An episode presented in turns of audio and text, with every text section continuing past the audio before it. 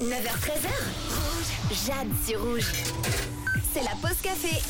Comme d'habitude, il est l'heure de s'intéresser à ce qui vous met de bonne humeur en ce vendredi. Et on commence avec un message de Daniel.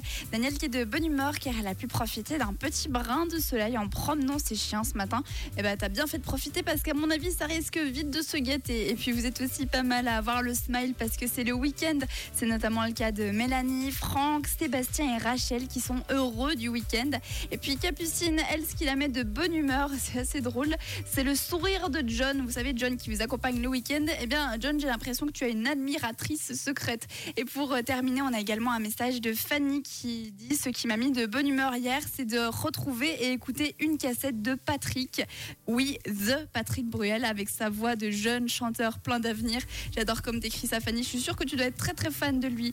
Et puis, euh, on voit encore un dernier message de Tamara qui dit Mon petit bonheur, je les regarde toujours avec des yeux d'enfant. Pour moi, c'est toujours magique. Elle envoie une d'un arc-en-ciel. C'est vrai que c'est trop trop chouette quand on voit des arcs-en-ciel. D'ailleurs, est-ce que vous avez déjà réussi à atteindre le pied d'un arc-en-ciel? Ça m'étonnerait. Dans tous les cas, merci beaucoup pour tous vos messages de positivité. Et de notre côté, on continue avec quelque chose qui donne aussi le smile, qui est un petit bonheur du quotidien finalement. Robbie Williams arrive à tout de suite.